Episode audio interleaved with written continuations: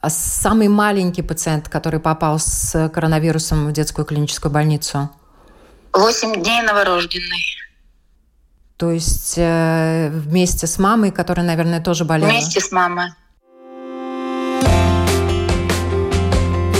О новом, непонятном, важном. Простыми словами. На Латвийском радио 4.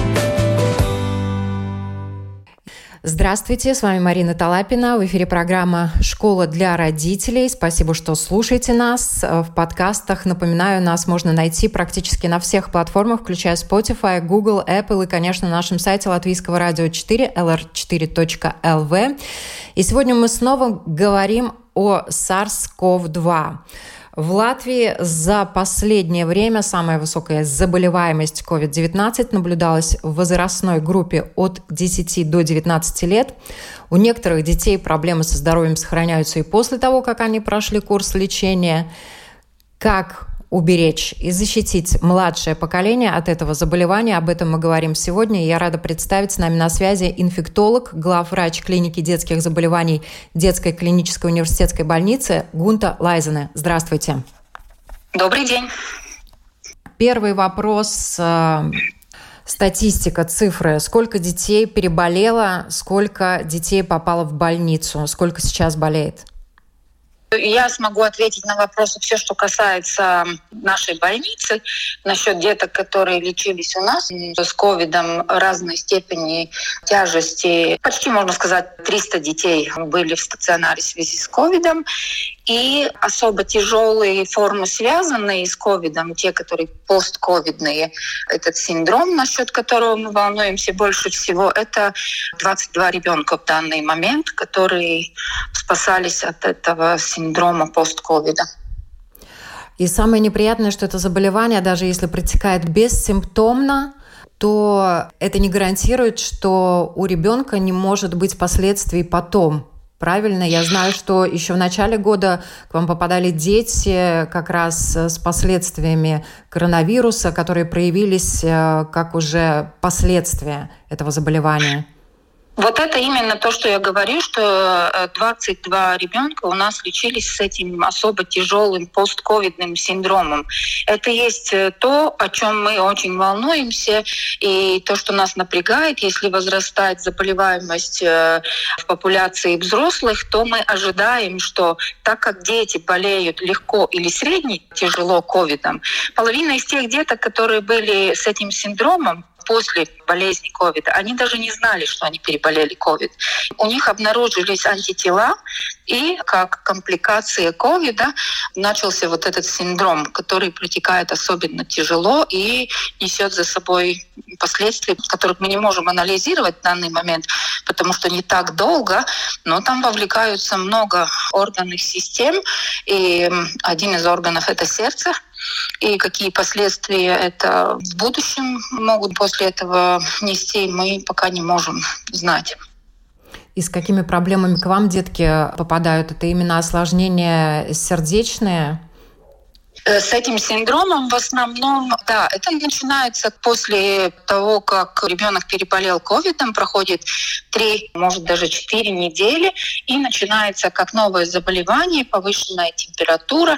У многих детей сильные боли в животе. Нередко это протекает как аппендицит, например, клиника аппендицита, да, но там вовлекаются больше, чем одна система органов, то есть кишечник и обязательно сердце, сердце. У всех детей, которые были у нас, сердце было вовлечено в этот процесс. А центральная нервная система, почки, ну как у кого какие комбинации, но больше, чем одна система. Да? Это так и называется мультисистемный синдром постковида. То, что касается самого заболевания, в начале коронавирус практически не затрагивал детей. И сейчас все больше и больше детей, в том числе и попадают в больницу. И как у них протекает заболевание? У нас изредка дети подросткового возраста, которые с тяжелой формой заболевания, которые более-менее протекают по такому же сценарию, как у взрослых или у молодых взрослых. То есть все похожие симптомы с воспалением легких и так далее, э, с трудностями дышать и пониженным э, кислородом и, и так далее. Остальные дети, которые младше, они попадают э, в средней тяжелой форме заболевания, ну и там разные проявления разные. В основном это респираторные симптомы, могут быть э, кишечные, рвота, жидкий стул и э, температура, которая очень трудно э, регулируется жаропонижающими. То есть очень сложно поддается, соответственно, и лечению, да? Вот чем детский ковид отличается от взрослого? На сегодняшний день уже можно какие-то явные такие приметы, разницу определить? То, что явно можно сказать, что дети не болеют так э, тяжело, как взрослые, но мы не можем сказать, как у кого. Есть же дети, у которых тоже есть какие-то основные заболевания, хронические заболевания, лишний вес. Увы, это проблема наших подростков. Эти дети болеют уже по этому взрослому сценарию. То есть, похоже, вовлекаются легкие, нужен э, кислород, в лечение обязательно добавлять или лечится как воспаление легких. Остальные дети болеют как средне-тяжелым заболеванием, как любой вирус.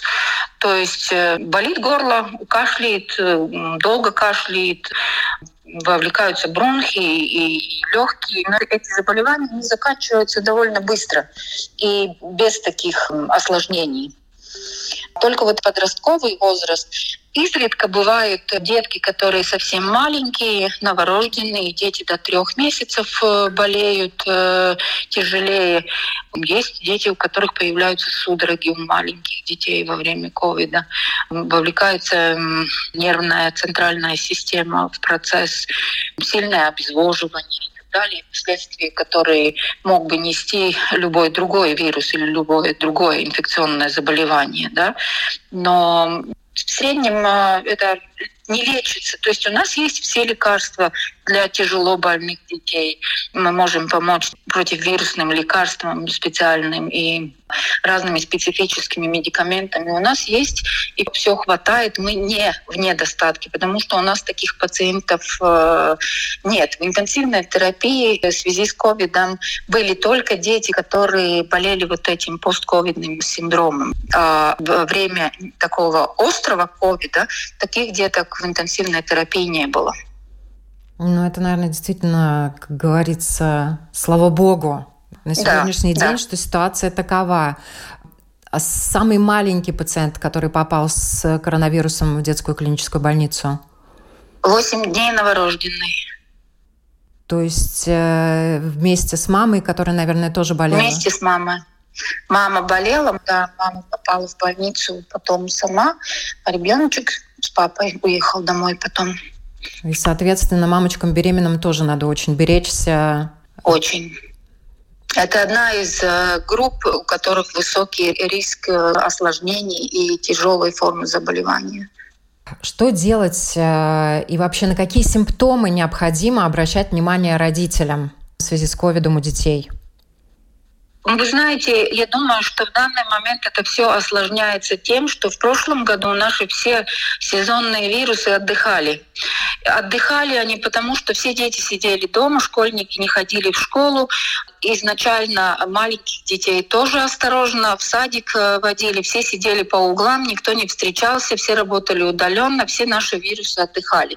Вроде отдыхали, а в то же время они набирали силу. И оборот, наша иммунная система немножко расслабилась в связи с тем, позабыла что это означает э, встречаться с простыми сезонными вирусами. И вот сейчас вся эта комбинация встретилась, и в очень огромном количестве встречаются сезонные инфекции, и они проявляются тяжелее, чем это было до ковидного периода. В связи с этим определить при домашних условиях это ковид или это какой-то другой сложный вирус очень трудно сказать. Можно определиться если в семье болеют взрослые, у кого-то положительный тест, известно, что был контакт или тесный контакт э, с ковидом, тогда, конечно, можно эпидемиологически предположить, что это ковид. Так, в другом случае, без теста это никак не предвидеть и не сказать, это ковид или это какое-то другое из десятка тех инфекций респираторных, которые сейчас себя полной силой проявляют.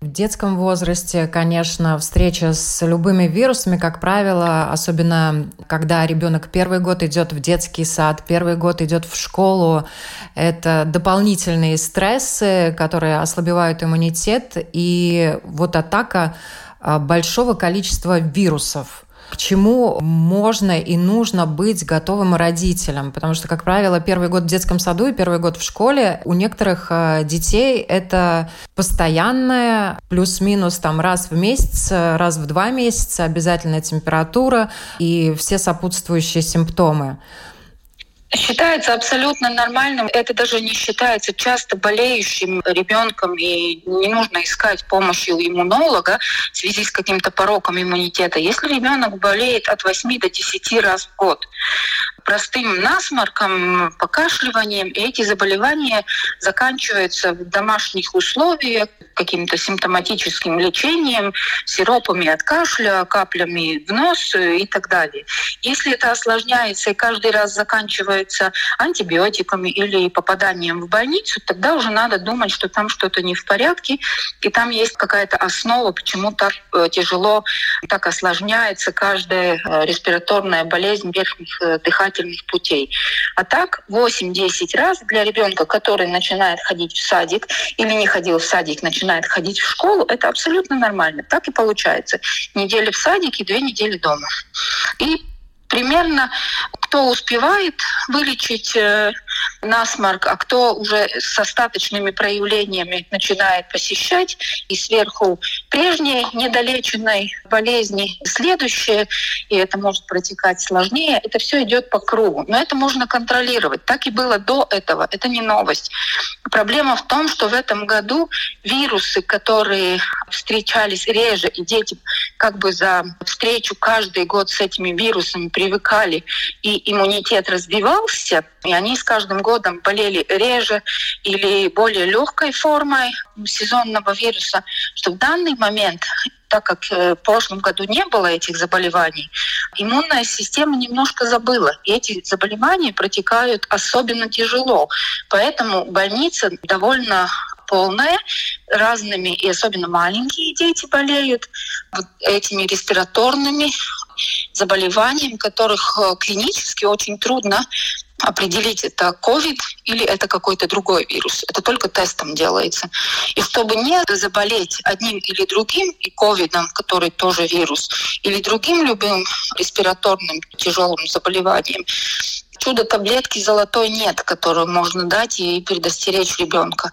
Это все те же правила, которые были до ковидного периода. Про ковид, если мы говорим, это, конечно, взрослые должны думать о детях.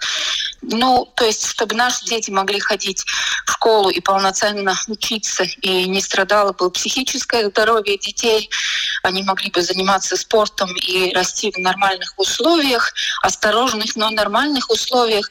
Взрослые должны подумать и отбросить свои амбиции и думать про то, что они не будут перевиваться и лучше переболеть. И ну, все это остальное, что сейчас очень э, активно дискутируется везде. Вакцинация взрослых – это приоритет, чтобы мы могли защитить наших детей, которые не могут быть привиты. И чудо-таблетки, как я говорила, нет – если взрослые поймут, и мы таким образом сможем подавить этот вирус, тогда и дети будут меньше болеть. Мыть руки, проветривать э, помещение, режим сна, полноценная еда — это все чудо-методы, которыми можно спасаться от э, вирусных заболеваний. Ничего другого такого особенного не придумано, да. И тут, наверное, важно рассказать алгоритм действий взрослых людей, ответственных за детей, при э, даже небольшой легкой симптоматике у ребенка. Если острое респираторное заболевание начало проявляться. Насморк, кашель, даже невысокая температура. Вот э, что должны делать взрослые для того, чтобы обезопасить и ребенка, и окружающих? Болезнь у детей, любая вирусная, она может быть очень тяжелая, даже если это не COVID. И сам COVID, мы не знаем, как вирус себя поведет в организме. Из-за этого никакого специфичного алгоритма нет. Одна просьба родителям, что заболевание очередное, мы знаем, что если заложен нос, начинается насморк, то надо закапать в носик. Если поднимается температура, у нас есть жаропонижающая температура, которая до 38. Ее понижать не надо, если ребенок хорошо себя чувствует. Температура – это хорошо, когда у ребенка при остром заболевании есть температура. Температуру надо понижать тогда, когда ребенку выраженно плохо он себя чувствует, даже при температуре 38. А есть такие дети, которые даже с 39, они бегают и чувствуют себя хорошо. Температуру, которая выше 38,5, надо понижать в любом случае. Другую температуру, если ребенок себя чувствует хорошо, понижать не обязательно. Особенно важно следить, чтобы хватало жидкости с учащенным дыханием, с эм, выделением пота, с пониженным аппетитом или там э, функциональными расстройствами кишечника, жижа стул или, может быть, рвота при повышенной температуре, ребенок теряет жидкость, и обезвоживание наступает гораздо быстрее, чем у взрослых. Это очень важно, чтобы был достаточный объем жидкости при повышенной температуре. Значит, поить, понизить температуру, закапать в нос, и дальше по мере наступления проблем, что там появляется еще за симптомы, их можно и решать. Но главное это контролировать температуру и объем жидкости правильный. И, конечно, не забывать о том, что маленький ребенок, он, он будет отказываться от еды, от питья, если это возраст, когда бутылочкой пользуются или мамы грудью кормят совсем маленьких детей. Если заложен нос ребенка, он не умеет дышать ртом. И особенно если во время грудного кормления он просто отказывается от еды, если заложен нос. Значит, носик должен дышать. И тогда решается очень много проблем. Многие родители в связи с тем, что трудно попасть к семейному доктору и э, там требуют тест и так далее, легче всего взять ребенка и приехать э, в больницу. И тогда получается проблема, что вроде ребенок больной, все понятно, но есть шаги, которые можно дома делать и предотвратить этот приезд в больницу. Не сразу при первой температуре надо вызывать скорую помощь и приезжать э, в больницу с текстом «я боюсь». Есть очень много разных рекомендаций и схематических разных картинок э, в социальных сетях, где детская больница выставляет себя, там есть вот эти рекомендации, что делать, когда повышена температура, что не надо бояться, сколько надо давать пить, какие лекарства надо давать от температуры, и какой момент, когда надо обращать внимание, когда надо обращаться за помощью в больнице или общаться с врачом. Каждый насморк тоже, если он протекает обычно, без каких-то осложнений, не требует осмотра врача. Это можно лечить в домашних условиях э, лекарствами, которые у каждой мамы дома. И только если появляются какие-то осложнения или мама не справляется, или папа, или вся семья, кто участвует в лечении и заботе, они не справляются, тогда это уже дело доктора и или даже в худшем случае больницы. И опять же, как правило, все случается либо вечером ночью, либо на выходных, и тут тоже на помощь могут прийти дежурные врачи, которым можно позвонить. Эти телефоны да. тоже есть на многих сайтах.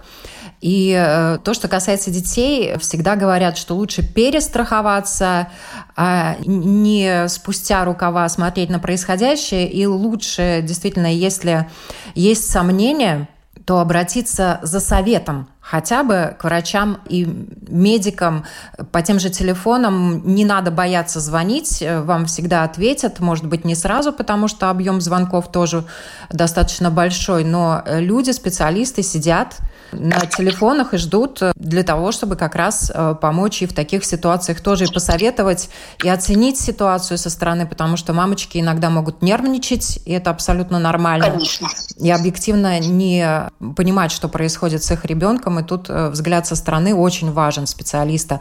Вот когда э, можно считать, что ребенок выздоровел и может идти опять в детский сад, в школу, отправляться социум? Угу. Значит, если определился вирус ковида, это другие условия. Это 10 дней домашнего режима, потом тест, и тогда семейный доктор имеет право прекратить этот карантин домашний. И там еще надо иметь в виду, есть ли основные заболевания, тяжесть самого ковида и насколько долго продолжаются симптомы и так далее. Этот э, карантин может прекратить только семейный доктор. Ну да, это а, отдельная а, тема, отдельный, так сказать, кейс, э, потому что восстановительный период тоже может длиться да. дольше, чем после обычного заболевания. И э, мы как раз в начале программы говорили, что осложнения после коронавируса, с которыми поступают дети, слишком серьезные, поэтому с этим заболеванием надо быть очень э, внимательным даже после того, как симптоматика вся ушла. Угу. Да, вот именно. А при простых других респираторных вирусах сам вирус активно возобновляется и, и делает свое дело в организме примерно 5 дней от начала первых симптомов. Это означает, даже если ребенок легко болеет респираторным заболеванием, то есть только насморком, без температуры, покашливанием, хорошо было бы его подержать дома, не в связи с его состоянием, а именно иметь в виду, что он в этот период очень активно заражает других деток. Если это э, легко и быстро проходит в течение этих пяти дней, то, в принципе, на следующей неделе можно его отправлять в садик. Если нет никаких остаточных проявлений и нет осложнений, тогда на следующей неделе ребенок смело может посещать детский сад или школу. Если вернуться к нашему злосчастному коронавирусу, измерение кислорода у детей может ли помочь для мониторинга самочувствия дома? Если в процесс вовлекаются нижние дыхательные пути, то есть легкие, это как воспаление легких, тогда да.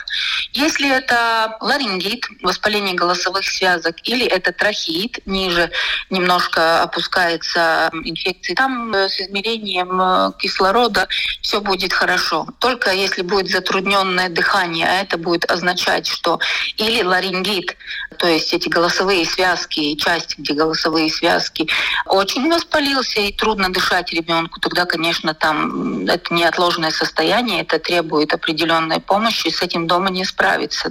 Это больничный вариант.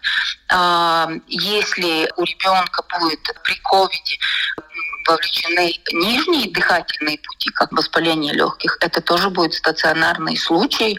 В любых других случаях кислород будет нормальный. То есть кислород ничего не покажет, поэтому лучше всего, если там уже действительно какие-то подозрения и симптоматика такая держится в течение трех-пяти дней, то лучше уже действительно вызывать врача, чтобы конечно, врач провел конечно. осмотр. Да, конечно. Имеет смысл делать ребенку тест на SARS-CoV-2, если кто-то в семье заболел или он был контактной персоной, но симптомов у него нет? Думаю, что нет. Тогда при первых э, анализах можно посмотреть э, антитела, какие есть или нет у ребенка. Но при таком случае невозможно будет э, получить сертификат того, что ребенок переболел. Ну, потому что дети болеют разного возраста. Пока мы работаем с детьми э, с защитой от ковида в виде вакцинации с 12 лет, эти дети э, могут э, получить уже эти сертификаты. А маленьким детям, которые асимптоматичны и не болеют, не вижу смысла делать им тест. Вы упомянули вакцинацию. Много вопросов сейчас возникает у родителей в связи с вакцинацией детей. Вы могли бы прокомментировать этот вопрос, как вы относитесь э, к вакцинации подростков э, и как вы относитесь к вакцинации детей до 12 лет и малышей дошкольников? Знаете как, очень многие родители не могут дождаться, они спрашивают, когда же мы начнем эту вакцинацию этим маленьким детям и, и так далее. Подростки сами хотят э, прививаться. Это понятно, они даже если в семье взрослые не прививаются, они сами хотят, и родители приводят их, они выбирают с 14 лет, имеют право выбрать, прививаться или нет, они хотят, и они прививаются активно. Я ничего плохого в этом не вижу. По крайней мере, я как э, детский врач-инфектолог могу сказать, что это не группа приоритета маленькие дети с 5 до 12 лет. Вакцинация будет. Вакцина будет специальная для этой возрастной группы, и это будет э, при таких же условиях, как все остальные. И рисков никаких я не вижу в этом. Но это явно не приоритет. Приоритет взрослые и пожилые. Угу. Многих беспокоит осложнение, в том числе, например, миокардит, который, к сожалению, встречается. На что важно обращать внимание родителям, чтобы вовремя принять меры касательно подростков, которые прививаются сейчас? Может быть, какие-то меры принять уже до вакцинации, чтобы снизить риски миокардита и Нет, есть... до этого ничего нельзя сделать, это непредвидимо. Миокардиты бывают, конечно, чаще у подростков, но есть и у младшей группы детей миокардиты. Они могут быть вызваны любым простым вирусом, простым заболеванием, чаще, чем после вакцинации ковида. И если сравнить риски и то, что мы имеем или будем иметь, если будет большая часть популяции привита, конечно, часть миокардита получается очень очень смешная и маленькая. Миокардит можно лечить и вылечить можно миокардит. Его главное надо распознать началом э, жалобами э, ребенка и э, главное вовремя обратиться к врачу, и тогда уже доктор-кардиолог назначит лечение и режим что с этим дальше делать. Это очень специфичный и редко встречаемый фактор после прививки ковида. Но такой может быть, да, мы не отрицаем. Конечно, во всем мире пишется, что есть случаи, редко, но есть случаи, но, конечно, это не сравнить с синдромом, которым болеют дети после ковида, мультисистемным этим синдромом, да. А вот вопрос как раз э, в связи с миокардитом, например, если у ребенка после вакцинации возник миокардит, значит ли это, что если бы он заболел коронавирусом, то у него бы проявилась э, как раз э, мультисистемная проблема, в том числе и миокардит. Ну, этих случаев не настолько да. много, что можно было какое-то исследование сделать, да, но в принципе может предполагаться, что какая-то специфическая особенность есть у подростка или ребенка, если после вакцинации развился вот такой, например, миокардит. И мы не можем сказать, э, да, это сто процентов, если переболел, тогда был бы этот мультисистемный синдром после болезни и так далее. Но с осторожностью, да, если после вакцинации какие-то такие осложнения есть, то неизвестно, как э, протекала бы болезнь. Вообще детская реабилитация после заболевания, насколько она отличается от реабилитации взрослых? У нас э, в больнице разработана постковидная программа, где работает э, психолог, реабилитолог и кардиолог и педиатр с этими детьми. Любой ребенок, который переболел ковидом, может быть включен в эту программу, и с ними работают мной названные специалисты, и они следят за общим состоянием и определяют, насколько долго их надо наблюдать, надо повторно ли приходить, или в этой программе курс каких-то исследований или программы реабилитации. Ну, то есть там уже на месте тогда определяют специалисты. Да, есть такая программа, где активно специалисты следят э, за тем, что происходит с детьми после ковида. Эти детки наблюдаются, да, и должны наблюдаться. Наблюдаются, да. Угу. Какие профилактические меры можно и нужно предпринять, чтобы защитить детей, особенно тех, которых нельзя вакцинировать? Я знаю, что многие родители сопротивляются, они не хотят, чтобы дети носили маски, там разные причины этому и так далее, но это один из способов при тесном контакте, например, если ходить в школу, младшие классы, маска — это один которая может защитить, или если брать ребенка с собой, ну не знаю, какие-то общественные места, которые в помещениях, да, тогда тоже маска защищает. Мыть руки, дезинфицировать руки на таком же уровне, как это было в прошлом году, чтобы руками не дотрагивались до лица. Дети особенно часто берут все в руки и потом дотрагиваются до лица. Ну и, конечно, самое главное не думать только про своего ребенка, а думать как-то немножко шире. Если у ребенка есть какие-то признаки заболевания, ну даже если он хорошо себя чувствует, но у него есть признаки заболевания, поддержать его дома да, и определиться, что это за болезнь, э, и можно ли его пускать в школу, в садик, э, чтобы не заразились другие дети. Каким вы видите вообще выход из всей этой сложившейся ситуации? Вы знаете, очень трудно предположить. Я думаю, что мы запустили э, процесс очень далеко в связи с тем, что у нас был по сравнению с другими странами очень низкий уровень вакцинации взрослой части популяции и тех, которые могли бы себя защитить э, вакциной, да, общество не понимает, что вакцина — это не вакцина против заболевания. Это билет на то, чтобы не умереть. Заболеть могут все, и привитые, и непривитые. Но не были бы переполнены больницы, если бы э, прививки работали. И это было то, что мы ожидали от этой вакцинации. Это мы как-то пропустили. Но сейчас часть довольно активно пожилая э, часть популяции стараются прививаться. Это будет зависеть от того, успеют ли они привиться и этот иммунитет э, развиться до контакта с вирусом. Но я думаю, что до Нового года никакого такого огромного улучшения. Постепенно, да, но это будет зависеть от того, а, насколько взрослые тщательно будут э, прививаться и, и насколько мы дадим этому коллективному иммунитету разработаться и только таким образом остановить распространение вируса. А дети должны возвращаться в школу осторожно, с масками, без признаков э, респираторных заболеваний, но они должны возвращаться в школу, в детские сады, они должны жить, потому что осложнений со стороны психического здоровья детей, ну, уже не говоря об уровне обучения и так далее, они страдают. Это долгие последствия могут быть. Я всех медиков в эту пору спрашиваю вообще, сколько часов вы спите? Сколько дней в неделю вы работаете?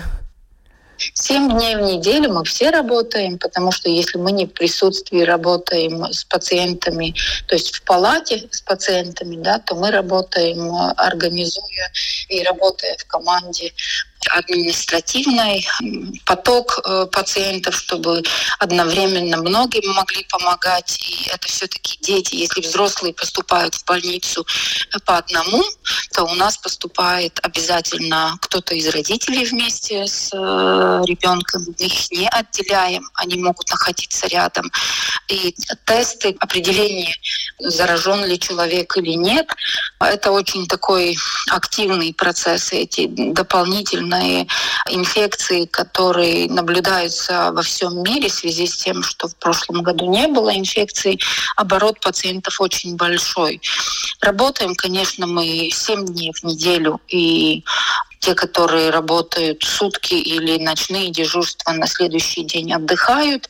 Но надо иметь в виду, что врачи также болеют, и сестры болеют, и любой персонал болеет, которые могут быть в контакте, потому что мы э, не разделяем неотложную помощь. Все дети поступают.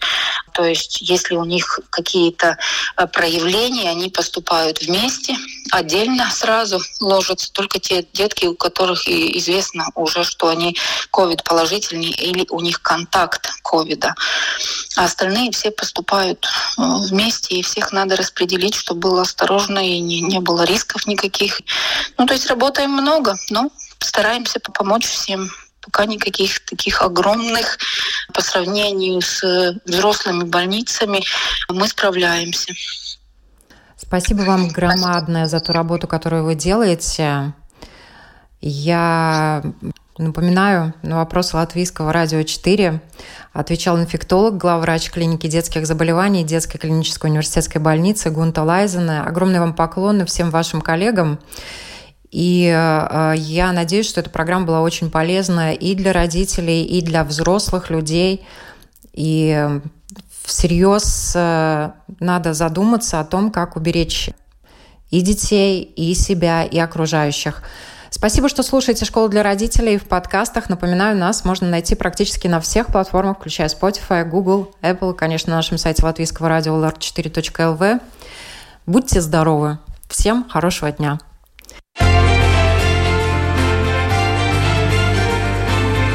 О новом, непонятном, важном. Простыми словами. На Латвийском радио 4.